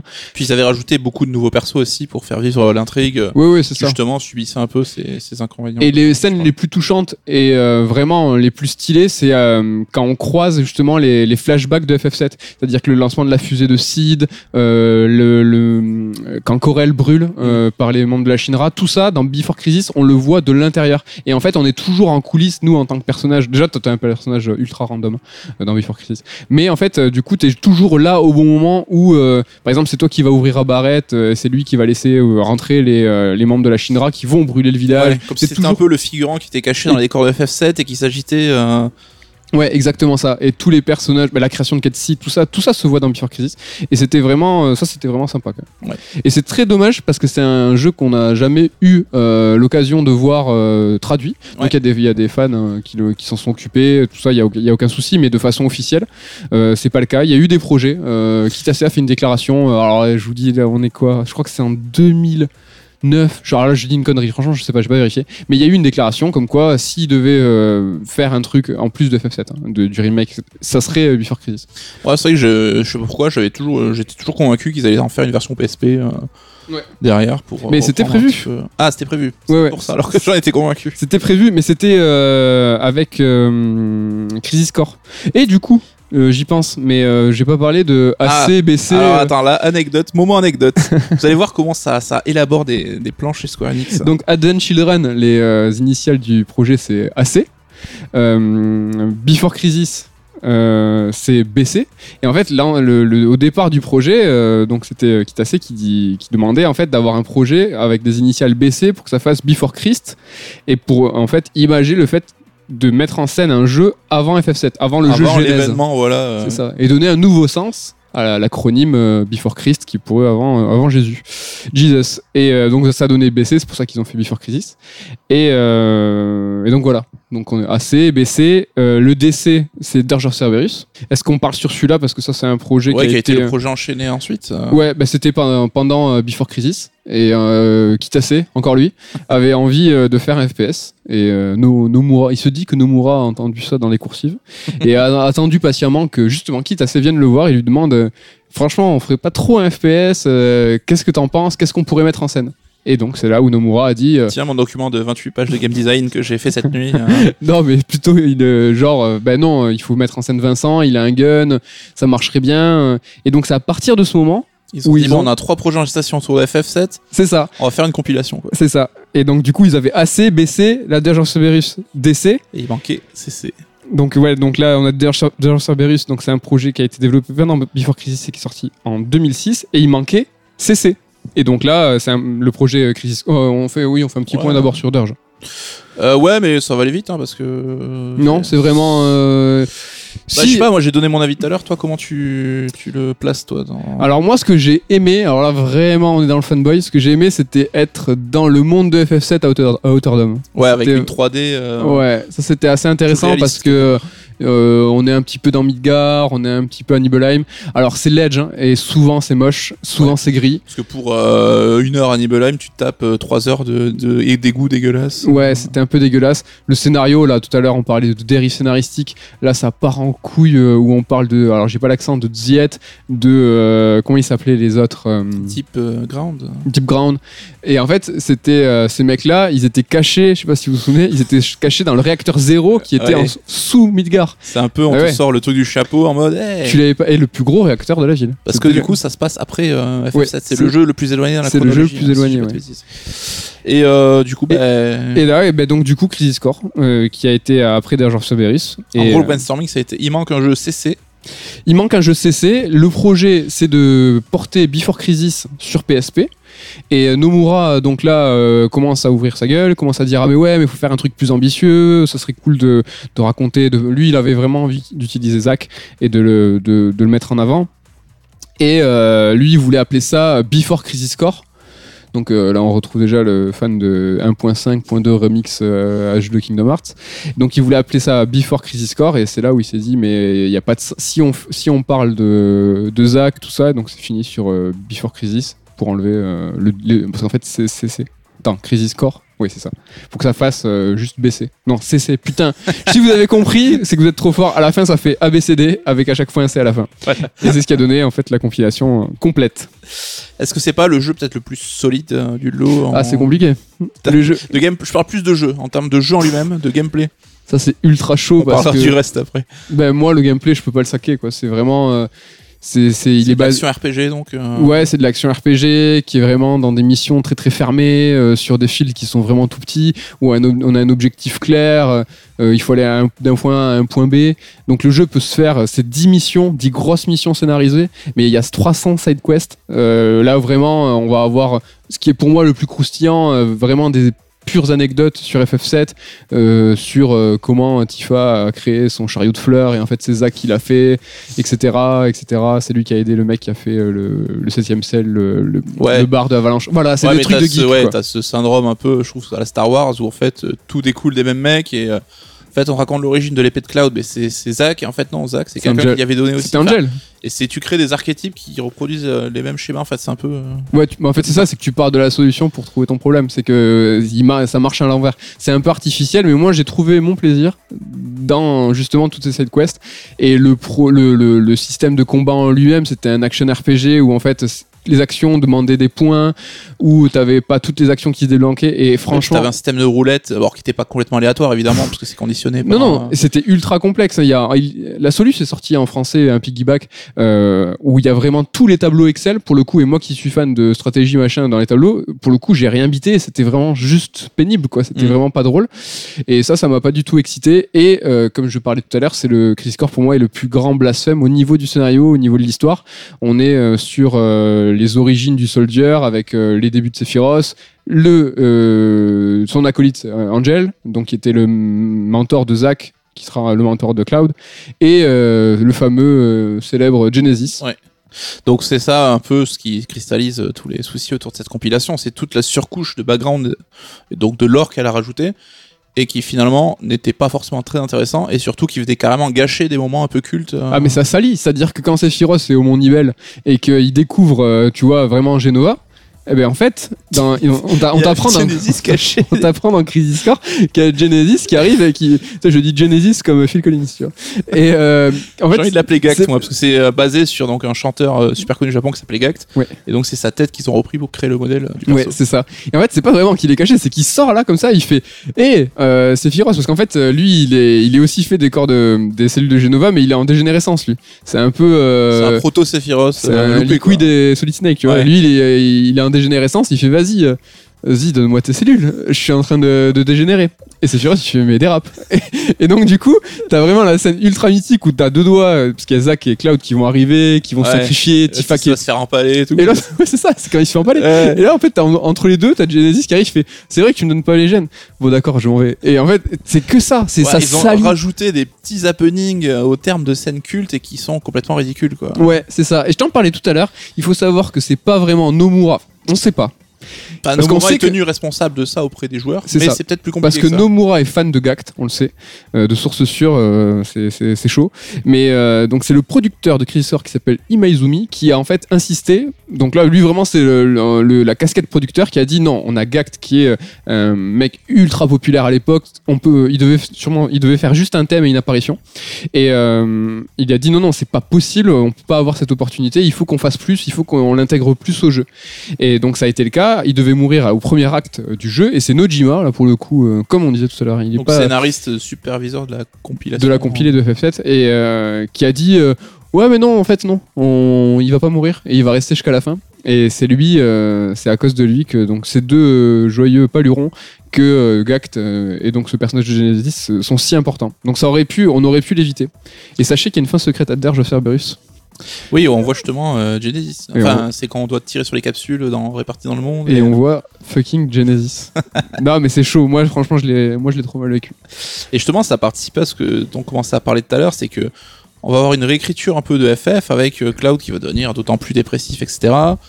On a Sephiroth qui, euh, pour le coup, bah, reste un bolos sur certains aspects, même si dans Ouais. Children c'est un peu mieux, comme on l'a dit. En fait, ça n'a pas vraiment rendu service à un grand monde. Après, histoire. là où ils ont vraiment, où ils avaient le maximum de pression, c'est la fin de Crazy Score. La mort de Zack, la qui mise en était connue et déjà. qui était connue, archi euh, connue, parce qu'elle est dans le FF7, elle est, elle est présentée euh, de façon très claire. Et euh, je trouve qu'au niveau de la mise en scène, ils se sont vraiment débrouillés, et c'est la mort de Zack la plus... euh, euh, émouvante. Ouais, la plus émouvante parce que la mort de Zack, elle est euh, en 3-4 versions. hein. Il y a Last Order, euh, elle a été faite en animé. Elle a Ah été- oui, en, en Last Order, vite fait, en deux mots. C'est un animé qui était fait par Mad. euh, merde, comment ils s'appellent ces mecs-là C'est pas mecs- Madhouse. Madhouse, euh, qui met en scène en fait euh, voilà euh, la, la- la genèse de, de Zack, la mort de Zack, euh, le, ce passage en fait justement où La transition entre Crisis Core et FF7. c'est ça. Et en fait dans Crisis Core c'est vachement bien expliqué ça. C'est tout le passage où en fait t'as Zack et Cloud qui sont retenus par Ojo et en fait les deux se font euh, maître de, des cellules de Genova. Euh, ça dans, dans FF7 c'est tu le comprends mais vraiment là c'est vraiment mis en branle ça dure 4 ans enfin ça, dure vraiment Ouais, c'est un longtemps truc quoi. Qui, est, qui est traité un peu par-dessus la jambe dans FF7 qui passe en deux secondes Ouais. alors que ça a été quelque chose de long. Là, il montre vraiment à quel point c'est long, c'est bouleversant, et à quel point ça détruit Cloud. c'est logique que ça détruise Cloud. Il, a, il est tenu pendant des années dans un, dans un sas à la Goku quand il récupère là, avec, euh, avec des cellules de Geneva qui lui sont euh, tu vois, inculquées directement dans le corps. Alors que Zack, voilà, lui, c'est un mec du soldier qui a déjà été exposé, donc lui, il est plus résistant. C'est Mm. pour ça qu'il arrive à sauver, euh, Cloud. à sauver Cloud. On comprend aussi comment ça se passe au niveau des tenues. Il fait Ah, mais non, mais t'as tes, tes tenues qui sont complètement imbibées. Bah, tiens, un- une tenue du sol- de, de soldier de premier rang. C'est Ouais. pour ça que, en fait, quand il arrive au secteur 5 et qu'il s'écroule dans la gare et que Tifa le, le- le retrouve, en fait, c'est ça, c'est qu'il vient de, de- de subir tout ça. Et ça, dans Crisis Core, c'est quand même pas mal. Ouais, donc c'est le moment le plus fan service, mais pour le coup bien fait de toute cette compile quoi. Mm, Ils s'en sont quand même pas mal sortis. Ça, pour le coup, euh, c'était le mieux. ouais. Donc on se rend compte bah, d'un point de vue euh, scénaristique, construction de l'univers, la compile a pas forcément fait du bien. Un point de vue ludique, on l'a dit, bon, il y a des trucs pas mal, mais en général c'est pas forcément la folie. Comment toi, en tant que gros gros fan de FF7, tu la situes cette compile? Comment déjà tu la situes à l'époque? Est-ce qu'aujourd'hui, par exemple, en plus de tes parties de FF7, tu vas rejouer à l'un de ces jeux euh? Bah, bizarrement, il y a que Advent Children que je prends plaisir à, à revoir. Euh, Crisis Core, euh, je l'ai refait, euh, c'est vrai, pour le bouquin euh, il y a dix- il y a 10 ans. quoi. Est-ce qu'ils sont pas un peu euh, sortis des mémoires quelque part tu vois? Les gens se rappellent de FF7, Ouais. mais on peut oublier tout ça. Ouais, ouais, je pense. En tout cas, je pense de façon très consciente, la compilation FF7, elle a été faite par hasard. On l'a vu tout à l'heure avec une histoire de nom, avec une histoire d'opportunité. Évidemment que c'est pour faire du business, mais de façon très consciente, je pense qu'ils ont toujours voulu ne jamais faire un RPG. Ouais. FF7, Oui, il fallait pas toucher. à- FF7, à ça, c'est le, RP c'est le JRPG, c'est la grande aventure, et il faut qu'elle reste, tu vois, euh, immaculée. S'il y avait eu dans la compilation un vrai RPG, Ou un FF7 2. ou un exemple. FF7 2 ou quelque chose, ça aurait pu entacher. Et aujourd'hui, franchement, on vient de le voir point par point. La compilation, euh, ça fait mal, mais elle est nulle. Il y a, il y a rien qui est potable, qui est vraiment potable. C'est de basse qualité. Pour autant, tu vois, le, le, le, le, le, cœur du le, le projet, la genèse, ouais. ouais, c'est ça. L'origine, elle est, elle est intouchable parce que ça l'a pas, ça l'a vraiment pas sali. euh, Ils ont eu cette intelligence de pas écorner le mythe qui tenait un peu tout ça en branle. Oui, c'est comme, je sais pas, tu peux prendre le meilleur bouquin du monde, si tu essaies d'en faire une adaptation cinéma, finalement tu t'en branles l'adaptation cinéma. Le livre, il reste ce qu'il est, il sera toujours aussi fort avec sa puissance si tu l'ouvres. Ça restera le livre. Là, FF7, il gardera sa force, il gardera son, sa, pureté, euh, il, est- il a pas été entaché par cette compilation. Et moi, c'est ce que je retiens, et je pense à dessein qu'ils ont jamais fait de vrai RPG. Voilà, donc ils n'ont pas voulu retoucher FF7 ou le prolonger, mais là on se rend compte qu'aujourd'hui, bah, qu'ils vont carrément le refaire.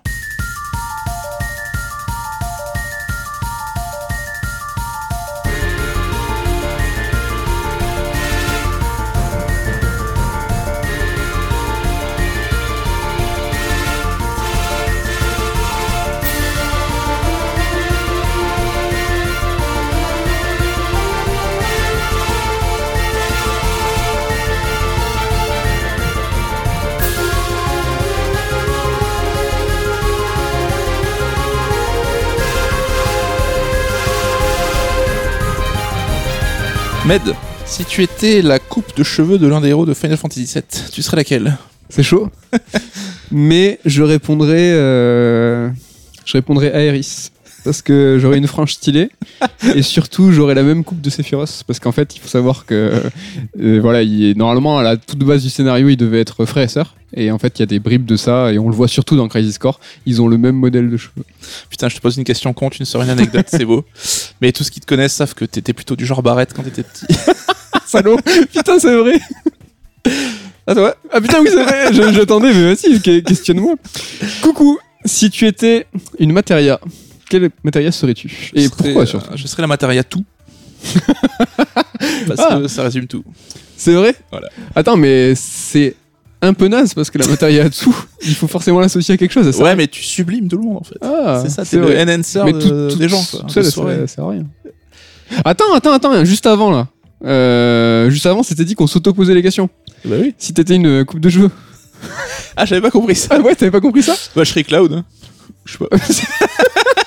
Oh le mec il veut pas jouer. Mais non, mais ouais, si, enfin, il a T'avais une coupe, t'avais compris euh, quoi du coup qu'on s'auto-posait les questions?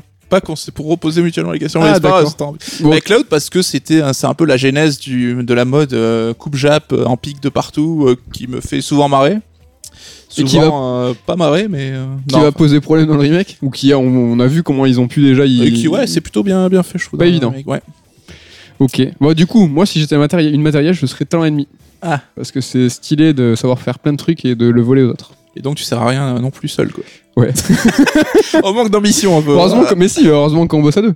Exactement. Parce que si on fait talent ennemi de tout, ça sert à rien. mais euh, ça, Mais voilà. on- ça peut être stylé. Exactement. Donc là, du coup, c'est re à toi. Ouais. Voilà. Donc j'avais dit une question con, une question sérieuse. Si tu étais une scène de FF7, ta scène préférée, laquelle tu serais? Oh, ah, c'est chaud. Ça, c'est ultra chaud. Et de réfléchir comme ça. Tu veux que je fasse un petit rap pour euh, le temps que tu réfléchisses? Mais en fait, j'en ai, j'en ai quand même pas mal. Mais quand je tu pense- rejoues, tu dis putain, il me tarde d'arriver à ce moment-là. C'est mon moment que je kiffe le plus. Ben, il y en a trop. En fait, il y a vraiment beaucoup trop de, de scènes que j'adore. Euh, je vais tricher, tu vois, en disant, par exemple, l'arrivée à Junon, euh, qui est incroyable, la fin de Midgar, Midgar qui est ouf, évidemment, le, le flashback de Nibelheim. Mais c'est con, et je suis sûr que tu vas être sur le cul. Mais la scène que j'adore, c'est le flashback de Sid. Quand euh, il, sa fusée d'école, Parce que t'es touché par la relation avec. et euh, il y a la, il y sa a, meuf. ouais, sa meuf qui se sacrifie, qui, qui sait qu'elle va être désintégrée. Et lui, c'est le rêve de sa life. Et en fait, il décide de pas le, de pas le faire pour la sauver. Et ouais, je trouve qu'après coup, c'est vraiment euh, l'une des scènes les, les plus touchantes. Et surtout qu'elle caractérise complètement le perso par la suite après. quoi. Ouais, de ouf. Là, J'ai oublié de le dire tout à l'heure, mais euh, dans l'analogie euh, euh, gros oligarque, euh, super euh, entreprise qui domine le monde, aujourd'hui, les entreprises qui font autre chose que leur corps de métier, c'est-à-dire que tu fais PayPal et puis après tu décides de mettre des gens dans l'espace. La Shinra, c'est exactement ça. L'origine de la Shinra, c'était une entreprise qui faisait de l'armement et des euh, véhicules. Ouais. Et ils se sont après euh, spécialisés dans l'extraction d'énergie. Et après, du coup, on apprend dans FF7 et dans Before Crisis tout ça qu'ils ont eu en fait des projets et des pôles de développement pour justement augmenter leur renommée et leur emprise sur le monde.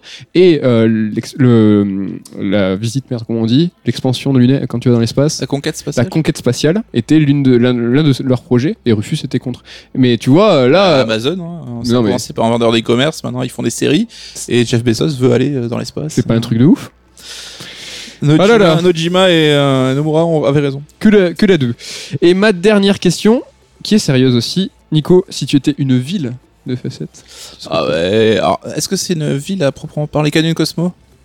Ça, j'assimile ça à une ville. Ouais, mais non, mais c'est un lieu. De toute façon, il y a que, il y a pas beaucoup de spots hein, dans le monde entier de FF7. euh, c'est quand même. euh, Mais limité. euh, du coup, ça me permet de répondre à ma question. hein. C'est que c'est mon moment préféré du jeu, Canyon Cosmo. ah putain, parce c'est que vrai, je- j'oublie. Je la fais- musique, c'est la meilleure musique du jeu. Et Red 13, c'est mon perso préféré du jeu. Donc autant dire que quand je suis à Canyon Cosmo, je kiffe. Ouais, là du coup, c'est vraiment euh, le, le- le climax. Ouais, ouais. Ok, mortel. Bon, ben, euh, on s'est perdu dans ce- tous ces euh, reposages de questions, mais euh, on, a, on y est arrivé. Voilà, donc maintenant on va terminer bah, sur le point qui euh, peut-être excite un petit peu tout le monde à l'heure actuelle, c'est donc euh, FF7 Remake. Putain, on le, fait, on le met à la fin, comme ça les gens y Ah, restent. bah, évidemment. T'as l'impression qu'on a des infos sur le remake exclusives? Pas du tout. Donc, ben, on va commencer un petit peu par ce qu'on sait aujourd'hui, parce que on a. Alors, pour être honnête, on voulait enregistrer cette émission juste après le 3, parce qu'on savait qu'il allait y avoir des informations dévoilées, et donc c'était l'occasion de- d'arriver avec un peu plus de choses à dire sur ce remake qui était resté pour l'instant bien mystérieux. Alors, le truc le plus important et qu'on a appris, c'est que le jeu sort le 3 mars. Ouais. 3 mars, date importante.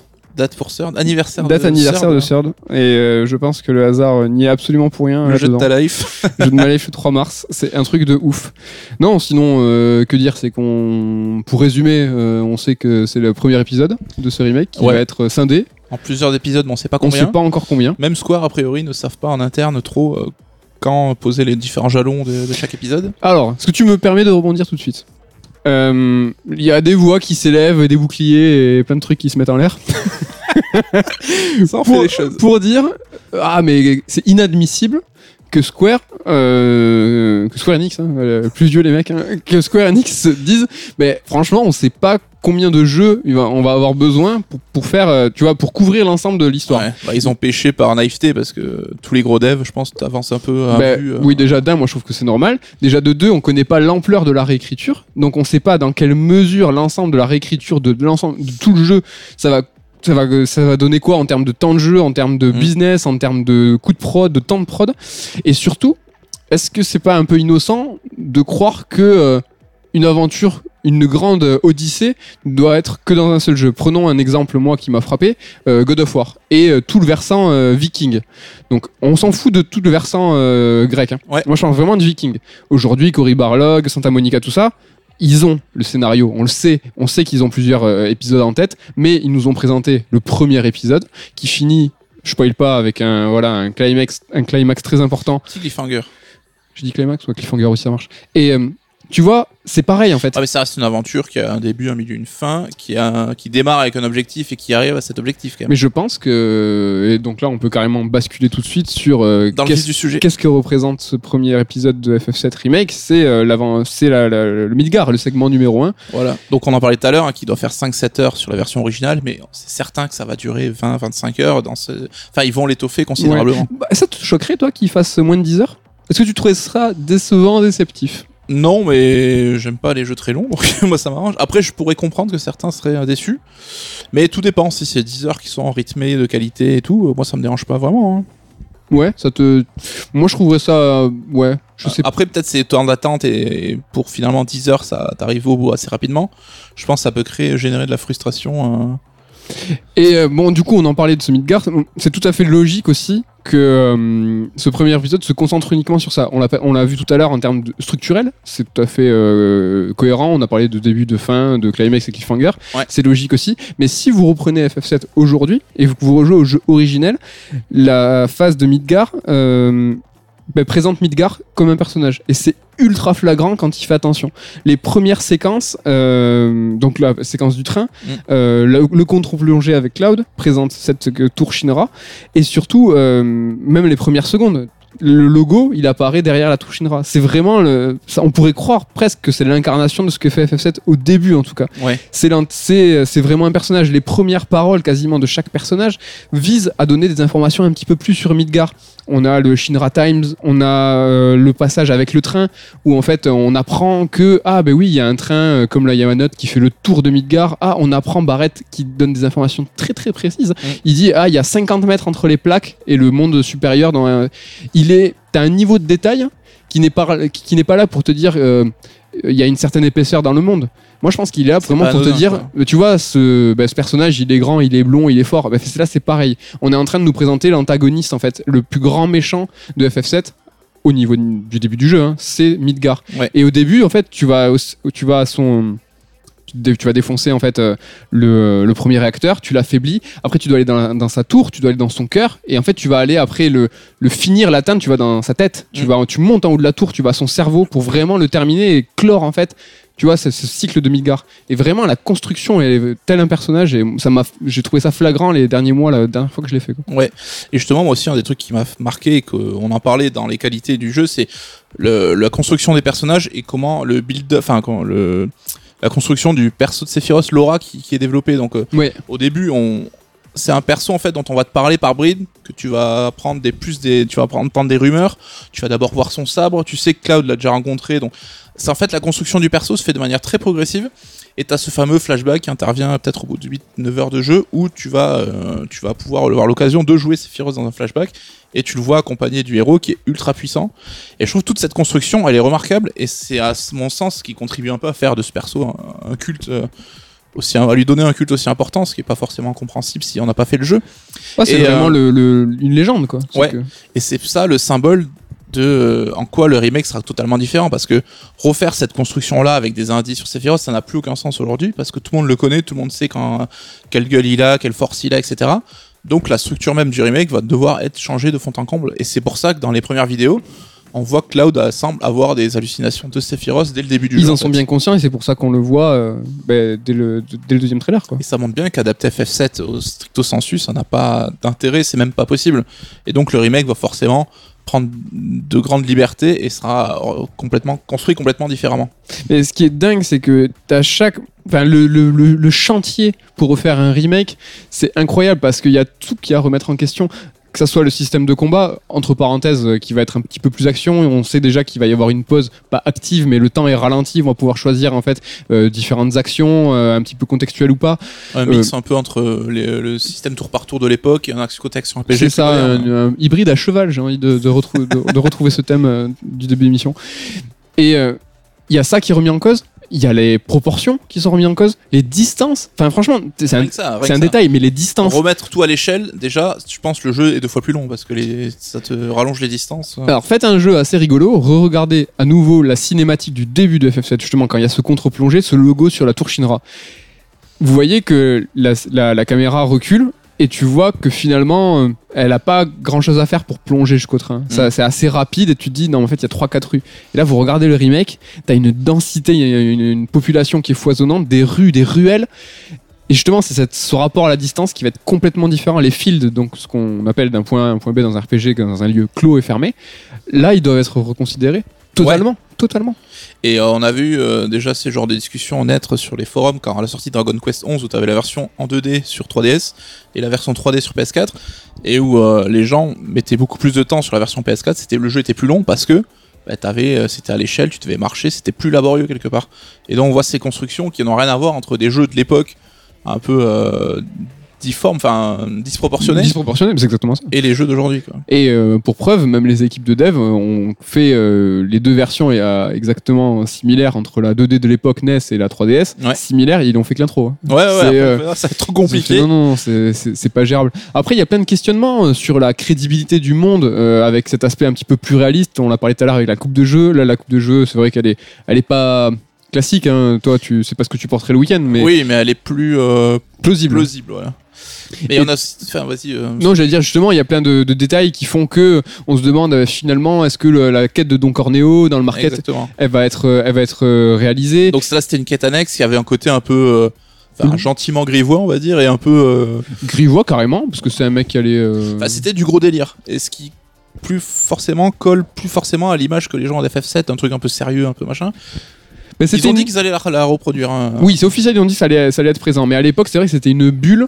Après, justement, un début tambour battant où il faut aller faire exploser des, des réacteurs. Là, on se retrouve à un moment. Moi, ça m'a vachement fait penser à, à Link's Awakening. Alors, c'est chelou, mais tout cette, toute cette quête, tout Ouais, échange ouais, des ouais, objets. carrément. Et là, Ouais, c'est ouais. une bulle de joyeux, en fait, euh, de, C'est une pause humoristique. de bonne humeur, quoi. tel soir. Le temps ne passera jamais, tu peux rester une éternité. Et en fait, t'as as des gens qui mangent, tu dois aller au resto, tu dois commander à manger, tu as, un club de striptease, t'as des gens qui sont en slip, qui font. Et tu te déguises, donc voilà, il faut se grimer en nana. Euh, et pour être choisi par Don Corneo qui, le mafieux euh, méchant du jeu. qui, qui s'achète des nanas quoi. Voilà. Et là, on peut, enfin, en fonction du nombre d'objets que le joueur a ramassé, il pourra être choisi ou pas. Ça Parce qu'il y a Tifa et Aeris aussi qui se sont apprêtés et les trois euh, avec Cloud Amphi doivent être doivent être les plus belles pour être choisis par ça Don change Corneo. rien dans le scénar parce que une petite pirouette qui fait de toute façon ça se poursuivra quoi qu'il arrive toujours pareil mais c'est juste un, ce côté un petit peu le choix aussi Ce qui est intéressant dans ce rapport aussi au loufoque, c'est qu'on a pu voir dans le dernier trailer euh, qu'il y avait les égouts. Donc se- une partie aussi ça, ça du. un peu euh, surpris ouais, qu'ils refassent même ce genre de choses Ouais. ça Parce c'est que- typiquement les fils de, de transition entre euh, des lieux plus emblématiques où le joueur t'es là pour faire du combat et monter ton niveau quoi Bah pour kiffer, c'est vrai qu'il y a toujours ces séquences où tu blabla, tu, blabla, tu vas faire tes achats Mm. et t'as tout le temps envie de te dire bon mais c'est quand que ça arrive la latte que je vois mon dernier pouvoir quoi. Ouais. Pardon. le petit euh, coca là, qui met. euh, qui met il est remonté direct Mais euh, on, on a souvent des méchants euh, PCistes ou des, des gens qui critiquent. hein, on se rappelle de, de Carta, big up à lui, s'il nous écoute, euh, qui se foutaient de notre gueule en disant mais euh, vos sauterelles géantes qui se battent avec des tridents, c'est ridicule. Ouais. Et pour le coup, dans les égouts. On a vraiment des, des- des- des- des- ce genre d'ennemis qui sont complètement ridicules, qui vraiment te sortent de cette réalité, de cette mégalopole. Mm. Tu te tapes des grenouilles géantes euh, qui ont des tridents, justement, c'est chelou. Et là, pour le coup, on l'a vu, ils l'ont intégré. Ça a pas l'air choquant. Moi, ça m'a. Euh, ouais, ça c'est euh, le truc qui me faisait peur, c'est qu'ils assument pas ce qu'était FF7 et euh, à vouloir, tu la quête aujourd'hui tout tendre vers le réalisme, le sérieux. J'avais peur qu'ils aillent trop dans ce sens-là. Et ça rejoint le débat qu'on avait au tout début de l'émission sur la personnalité de Cloud qui devenait de plus en plus taciturne, etc. Là, je trouve qu'ils lui ont repris un air. Tiens, il a l'air en meilleure santé, un peu plus fringant, un peu plus manga le design, tu vois. Oui, oui, je vois ce que tu veux dire. gardée, mais on voit qu'il euh, cherche pas à s'éloigner de, de l'ADN de FF7 qui était quand même un peu, euh, un peu fun quand même, un peu manga, un peu. euh, Ouais, mais ça, c'est ce que t'as dans ta tête. Parce que c'est super chaud, parce que vraiment, la morse de FF7, c'est t'es un mercenaire qui travaille pour du fric pour des terroristes qui vont faire exploser. euh, et donc, euh, il, lui, il dit très clairement, et c'est vraiment, à l'époque, c'était super choquant, c'est que tu jouais un terroriste. Ouais, ouais. Et le, à Il moment, faisait ça pour l'argent. oui, et t'as le Barrett qui dit non, mais t'es au courant quand même qu'on fait ça pour la planète. Et lui, te ré- Cloud répond, mais je m'en fous, moi je veux de l'argent. Et Mhm. ils se fritent, ils se rapprochent les deux, ils se mettent, ils font des simili, tu vois, ils se secouent tous les deux. Mais ça, nous, on l'avait dans notre imaginaire, euh, cette, euh, tu vois, cette rixe un peu où ils se là, ils- Oui. et il va- ça va se passer comment là, quand ils vont s'embrouiller? Oui, ça sera plus sérieux, mais c'est plus sur l'aspect, tu vois, je te disais, mini-jeu, le côté Don Corneo, tout, où il y avait ce côté un peu plus délire. C'est vrai que là, la dispute, typiquement, ça sera beaucoup plus sérieux, je pense, et moins euh, cocasse avec. Mais même là, la, la représentation des visages, qui est plus belle, on l'a dit, que Spirit Within par exemple. Où vraiment là, les visages sont magnifiques. Comment ça va se passer quand ils vont faire un, un gros plan sur Cloud qui dit non, non, non, mais moi je fais ça pour l'argent. Bah, tu vois, le rapport justement à ton personnage et à son objectif, il est incroyablement plus fort, quoi. Ouais. Et ça, je suis ultra curieux de connaître en fait comment ils vont mettre en perspective justement les enjeux, les objectifs des personnages et ce qu'on voit à l'écran. Et ça, c'est vraiment, euh, je pense, un putain de, un putain de défi. Je sais pas du tout comment ils vont faire. Mais euh, moi, c'est ce qui me semble, et j'en sais rien, parce qu'on verra quand le jeu sortira, mais j'ai l'impression que ils ont placé le curseur où il fallait. Tu vois, t'avais toutes ces problématiques, comment on gère la DA, comment, quelle, euh, dans quelle mesure les persos seront réalistes ou pas. De ce qu'on voit, ça me plaît, ça me parle, et j'ai l'impression qu'ils ont un peu trouvé le, le, bon, euh, le bon truc. Ouais, ils ont convaincu. Hein. C'est vrai que le, au dernier E3, euh, ils ont vraiment montré du gameplay. Ouais. Euh, donc voilà. Combat de euh, boss. combat de boss. Et ça a l'air complètement ouf, ça a l'air complètement dynamique. On va pas trop en dire parce qu'il faudrait que ça soit, ce podcast soit un peu intemporel et qu'on dise pas trop de la Ouais. merde. Mais, Mais euh, c'est vrai que sur euh, l'appréhension du public, tu parlais tout à l'heure du système de combat qui se frise pour euh, simuler un sorte de, de tour par tour. Je trouve que c'est là où l'opinion a basculé en fait, où tout le monde était un peu craintif, euh, savait pas trop quoi s'attendre. Et au moment où il y a eu ça, tout le monde a fait ok c'est bon, je suis chaud, vas-y, j'ai envie d'y jouer quoi. Mm. C'était pareil pour toi, j'imagine? oui, à fond. Ouais, je me rappelle, on a batté ensemble hein, la conf et euh, t'étais euh, comme ouf à ce moment-là. Enfin, t'étais sur ton siège en avant, concentré de ouf quoi. Ben, rappelle-toi, attends, si je dis une bêtise, 2015, ce fameux E3 où on a eu euh, Shenmue, le Kickstarter, l'officialisation de ce putain de troisième épisode, la date pour Last Guardian, et euh, c'était la date FF7 dévoilé. C'était la date ou l'officialisation Non, Last Guardian, on le savait, c'est juste qu'ils ont balancé. C'était la date, ouais. C'était la date. Ouais. Et la- l'officialisation, pardon, de, de ce remake. Et ouais, non, il y a la ferveur est encore là et les fans sont encore comme des oufs. euh, C'est un truc de, c'est un truc de malade. Moi, la question que je me pose sur ce remake, c'est euh, un peu comme on disait tout à l'heure sur la balance et l'équilibre que tu trouvais assez juste. il y a des moments, le Gold Saucer, comment ça va se passer? C'est un truc qui est qui a été fait de toutes pièces, de toutes pièces pardon, pour recycler les mini-jeux de l'ensemble du titre. Mm. Et en fait, si vous regardez, tous ces mini-jeux, à l'époque, c'était incroyable. Parce que du coup, on avait une variété de gameplay, t'avais un peu de snowboard, tu sais trop bien, t'avais un jeu de sous-marin, c'était trop bien, etc. La moto etc. et tout. La moto, c'était ouf tout ça. Mais à jouer, c'est nul. C'était bah, c'était nul, ouais, je sais pas. C'était très limité. C'était sympa, c'était, c'était, ça restait des mini-jeux Ouais. qui, qui n'étaient jouables qu'une seule fois dans toute l'aventure et le Golden Saucer justement était là pour dire ah mais t'as kiffé ce passage, Mm. mais je vais t'en donner plus, je vais donner des niveaux plus longs et puis tu vas pouvoir faire du snowboard avec Tifa et Sid et ça va être mortel. Et mais maintenant mise en perspective avec aujourd'hui la technologie d'aujourd'hui d'aujourd'hui, comment tu fais pour faire un jeu de moto euh, parce que il faut que ça soit beau, le jeu de snowboard il faut que la physique elle soit bonne, tous ces mini-jeux avec la techno d'aujourd'hui crédible avec les graphismes d'aujourd'hui, Ouais, comment ils ça, peuvent ça plus faire un gameplay ridicule. Enfin, li- euh, limite ouais, quoi. limite comme ils faisaient avant. Mais on voit déjà dans les bandes annonces, il y a la scène de la moto et qui a pas l'air d'être la même que celle de la fin de Midgard. Donc peut-être qu'ils en ont fait qu'il y en aura plusieurs en fait. Oui, bah oui, mais ça, ça revenait à ce qu'on Mais disait tout à l'heure. Ils, vont la, ils vont l'agrémenter. Mais un le jeu, challenge quoi. le défi de la moto. euh, mais un exemple tout bête euh, d'un remake qui est sorti il y a pas longtemps. C'est pas un remake, pardon, c'est un, un- un Yes. remaster HD. Shenmue. Tu te rappelles de la scène de la moto à la fin elle m'a fait péter un câble. Non mais c'est un truc de malade. On en avait tous un, un vague souvenir de cette scène de la moto. C'était la scène cool de fin, alors C'est qu'en fait exactement c'était un ça. calvaire. Elle Ouais. est injouable, le chrono il est timé de ouf. Et c'est ça le truc, c'est qu'il va falloir qu'il y ait un rapport crédible à la qualité de jeu de ces putains de mini-jeux. Là où à l'époque, le seul bienfait, c'était de, de varier le gameplay. Et l'enjeu est plus le même aujourd'hui. Et je serais pas étonné que le Gold Saucer passe à la trappe en fait, tout bêtement. Du coup, c'est chaud ça. Je pense que les gens seraient déçus, mais il y a des choses qui seront pas adaptables. hein. Je, je pense qu'on n'aura pas tout le contenu. On aura peut-être plus, mais on aura peut-être pas tout. Et c'est intéressant. Est-ce que justement, toi, t'attends euh, une retranscription fidèle des événements clés de tout le jeu?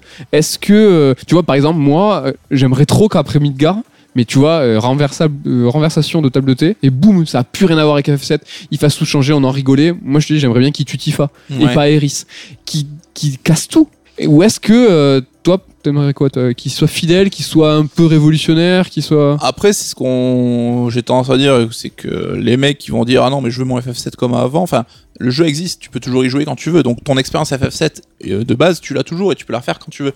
Donc ouais, qui me surprennent. Au contraire, moi j'attends ouais que d'être surpris. Et honnêtement, si tu t'y pour faire d'Airis ton perso dans ton équipe pour le reste du jeu, c'est trop bien. J'y crois pas vraiment, mais ça serait trop bien. Mais ça Et serait historique. Et ça peut créer même, enfin ça peut refaire du jeu, pas juste un simple remake, mais un jeu qui va un peu s'élever au-delà de cette condition-là. Est-ce qu'il va devenir une relecture?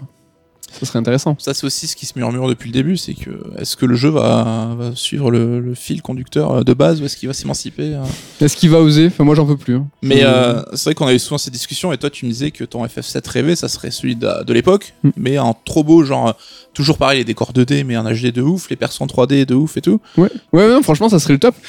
Ce qui vont, tu vois, ce qui est euh, FF8, le, le petit, le vilain petit canard qui est, qui tous les remasters, enfin pas tous les remasters, mais toutes les ressorties sur toutes les À chaque fois, on parlait jamais de lui et tout. Mais en fait, il va ressortir. Et vraiment, il y a eu un travail très intéressant qui a été fait sur les personnages, sur le lissage, sur le. Et moi, ça, c'est ça que je voulais sur FF7. Ça, ça me ferait kiffer. Et je suis très content pour les fans de FF8. Euh, Moi, le premier, je vais, me sauter, je vais dessus. Mais ouais, ça, c'est ce que, c'est ce que j'aurais apprécié, moi, de ouf, le plus. Donc un FF7 un peu rebrandé, mais de toute façon, on aura l'occasion d'en reparler parce que le remake arrive en mars et on sera les premiers à y jouer.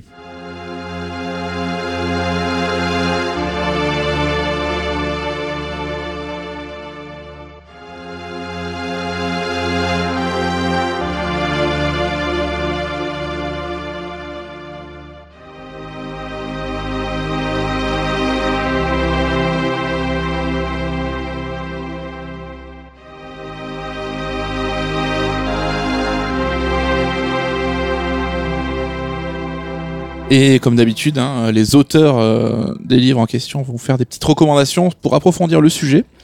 Et il se trouve que les auteurs, c'est nous. Et oui! Donc, Med, est-ce qu'on va oser faire notre auto-promo? Ouais, je pense qu'on va le faire, mais avant, on est quand même un poil sport et on va reco euh, deux livres qui sont publiés chez euh, Mana.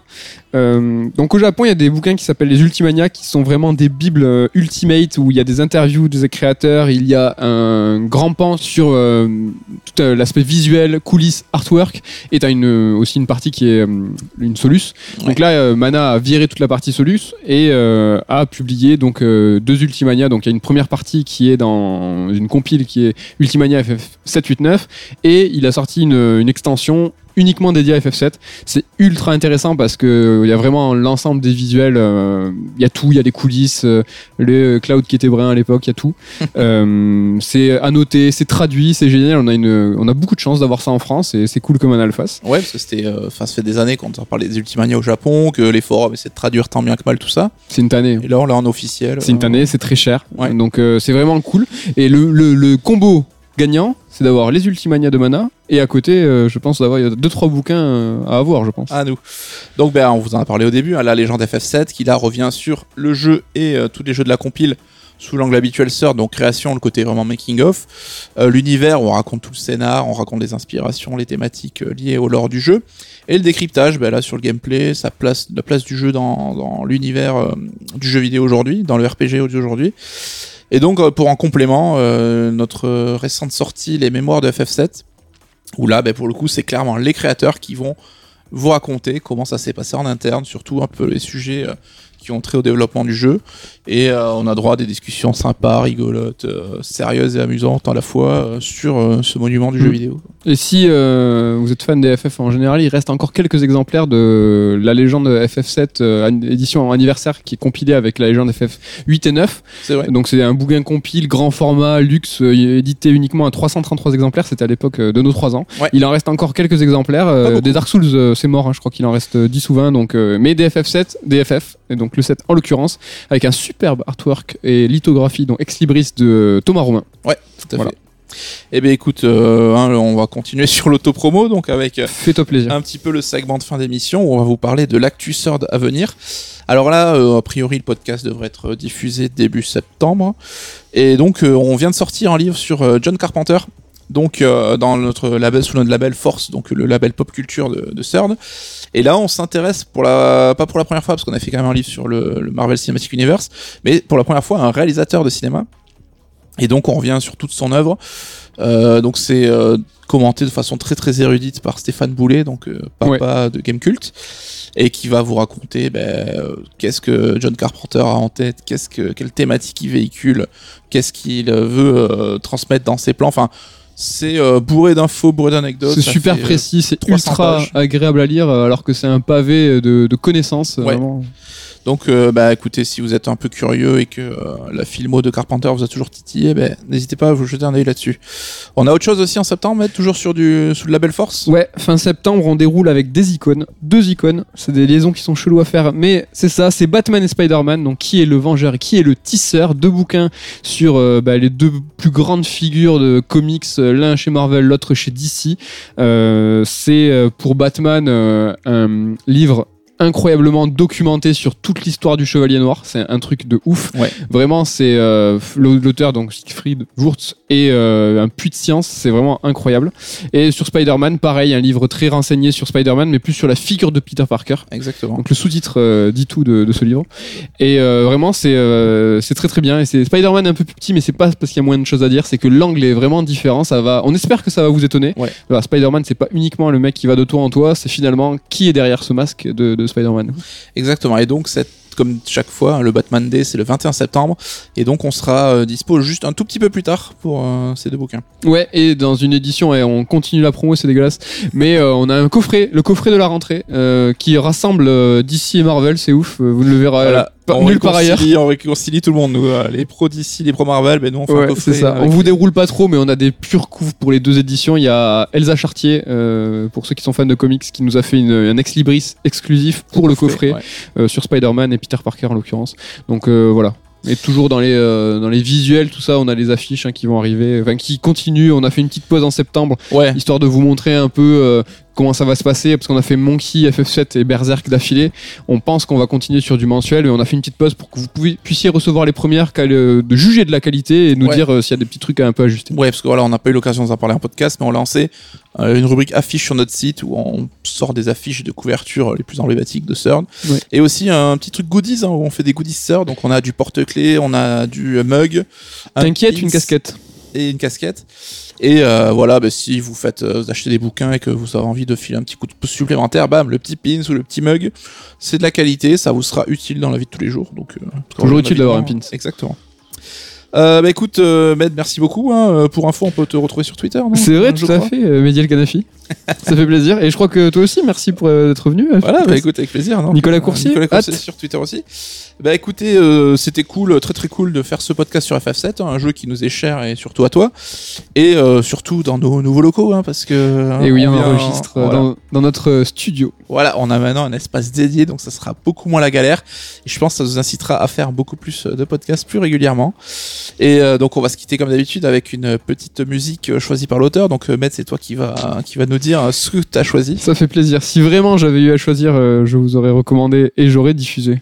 PNL dans la légende, parce que c'est important, FF7, ça rentre dans la légende, mais euh, un big up que tu as euh, spoilé pendant le combat, c'était le thème de Canyon Cosmo.